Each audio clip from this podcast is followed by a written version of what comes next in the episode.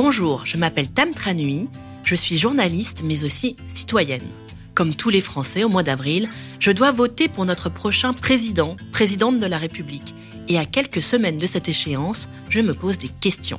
Comment chacun choisit son candidat? Est-ce en raison de son milieu social, de son parcours de vie, de ses émotions? Est-ce que les jeunes votent comme leurs parents Et les gens qui achètent une voiture électrique, ils mettent toujours un bulletin vert dans l'urne? Dans ce podcast, je discuterai chaque semaine avec des experts qui ont consacré leur vie à ces sujets. Alors à force de chercher, ils ont trouvé quelques réponses.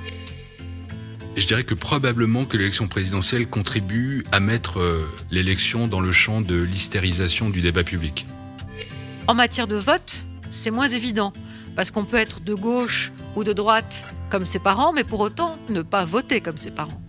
Parce qu'il n'y a pas que les petites phrases, les clashs et les sondages dans une campagne présidentielle, je vous propose de mieux comprendre le vote des Français. Pour ça, abonnez-vous dès maintenant à Je vote, tu votes, nous votons et ne manquez aucun épisode. Je vote. Je pense qu'on est une force électorale, donc je pense qu'il faut jouer avec. Tu votes. Personnellement, je dis bien, j'irai voter. C'est un devoir de voter. Allez à voter. Nous votons. Il n'y a pas eu d'affrontement sur les idées en tant que tel à l'intérieur, il n'y a pas eu de divergence. À voter. Un podcast de Public Sénat et du Cevipof Sciences Po.